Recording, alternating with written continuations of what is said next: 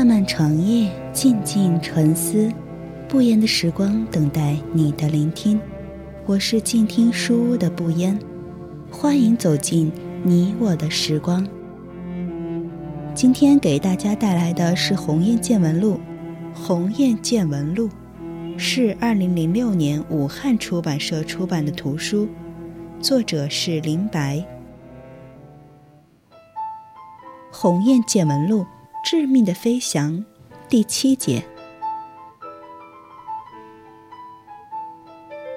男人走进房间，他看了一眼墙上的钟，他说：“我忘记告诉你了，我得临时出一趟差，有一个会，对方非要我去，说如果我不去，规格就不够，我怎么也推不掉。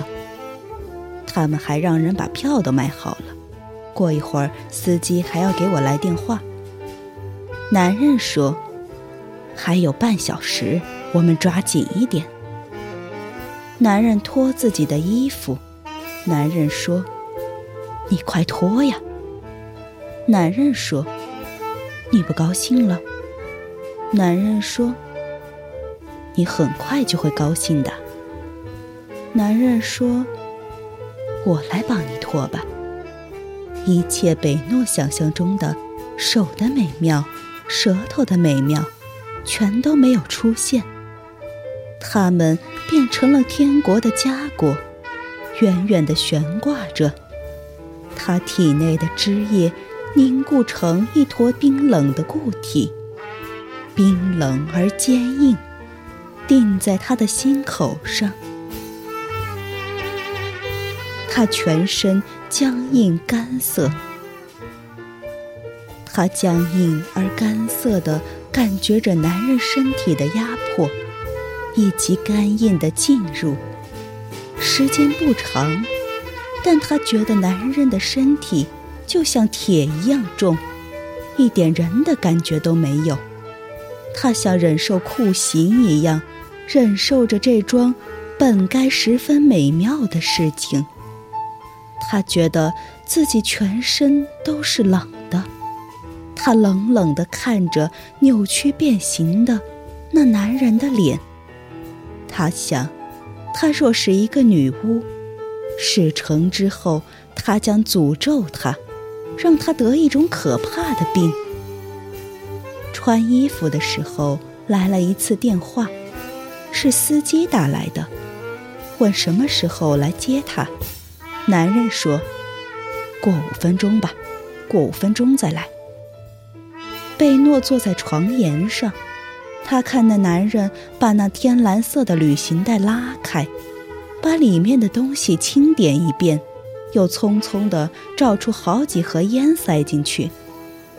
他看到贝诺还坐着不动，便说：“你抓紧一点，司机一会儿就来了。”贝诺冷眼看着他，还是不动。男人有些着急，他说：“实在对不起啊。”贝诺还是坐着不动。男人才突然想起来，说：“对了，表格还没给你。”他急急的在公文包里翻找，一边说：“我一直想着这件事的。”他在包里没有找到，又到抽屉里乱翻，还是没有找着。他自嘲说：“唉，越急越出事。”他看了一下钟，说：“实在来不及了，贝诺，你要相信我，只要飞机不出事，我一定把这个事儿办成。这次实在太急了，我一回来就给你打电话。”这次贝诺就没有如期得到那张他需要的表格，这关系到他是否能换一个合适的环境，这太重要了，关系到他能否有一份独立的生活，关系到他能否有一天东山再起，这些都是至关重要的。为了这些。他必须忍着这口气。用不了多久，我们就会看到血的气息就是从这里升起的。这次的事情，犹如太阳升起之前的朝霞，光芒已经在地球的边缘弥漫着了。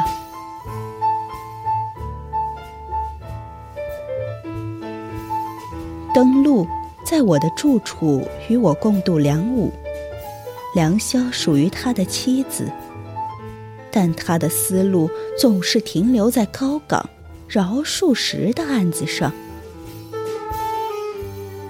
他说：“有些事情他从前不知道，这次查资料倒是了解了不少事，很好玩的。”他说：“一九五四年二月，美国合众社从东京发出了一条消息：毛主席退出政治舞台之后，由谁接班？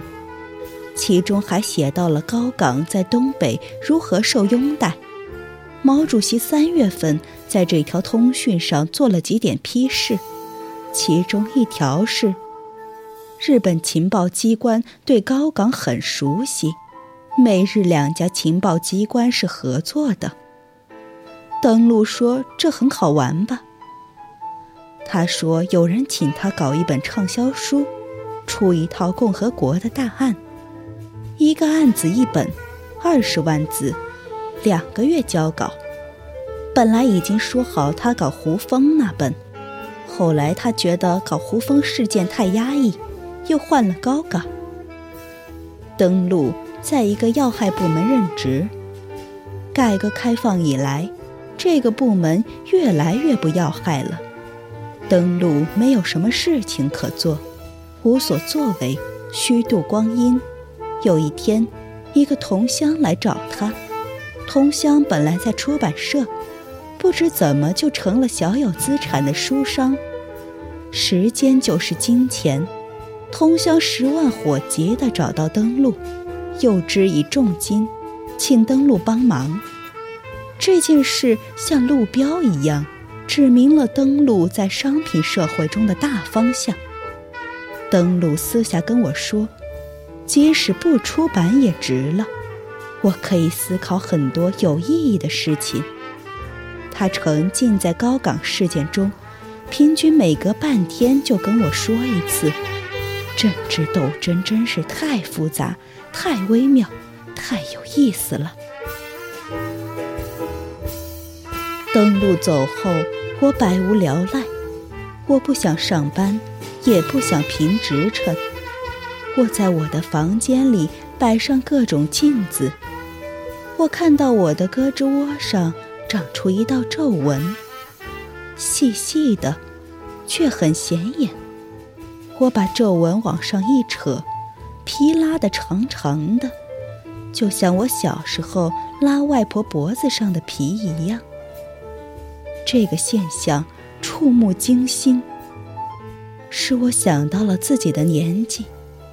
我母亲二十二岁生我，她在我这样的年纪。已经是第二次结婚了。一个很有见地的女友多次教导我要早些结婚，早些生孩子。这些事情越晚越不好办，越早生孩子越好恢复，而恢复好了，干什么都来得及。我现在认识到，这的确是一至理名言。我母亲一退休就宣布她要到深圳与人合伙开诊所，令我吃惊不已。《鸿雁见闻录：致命的飞翔》第七节完。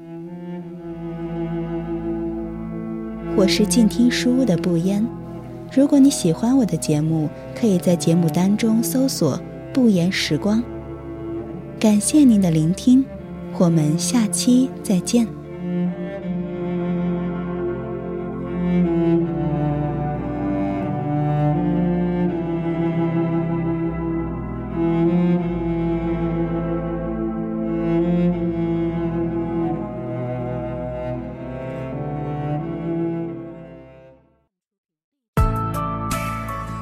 本节目由静听有声工作室出品。在公众微信搜索“静听有声工作室”或我爱静听有声”的完整拼音，了解最新节目发布、歌单以及二零一五年的最新活动。安静聆听，让心宁静，静听有声，聆听内心的声音。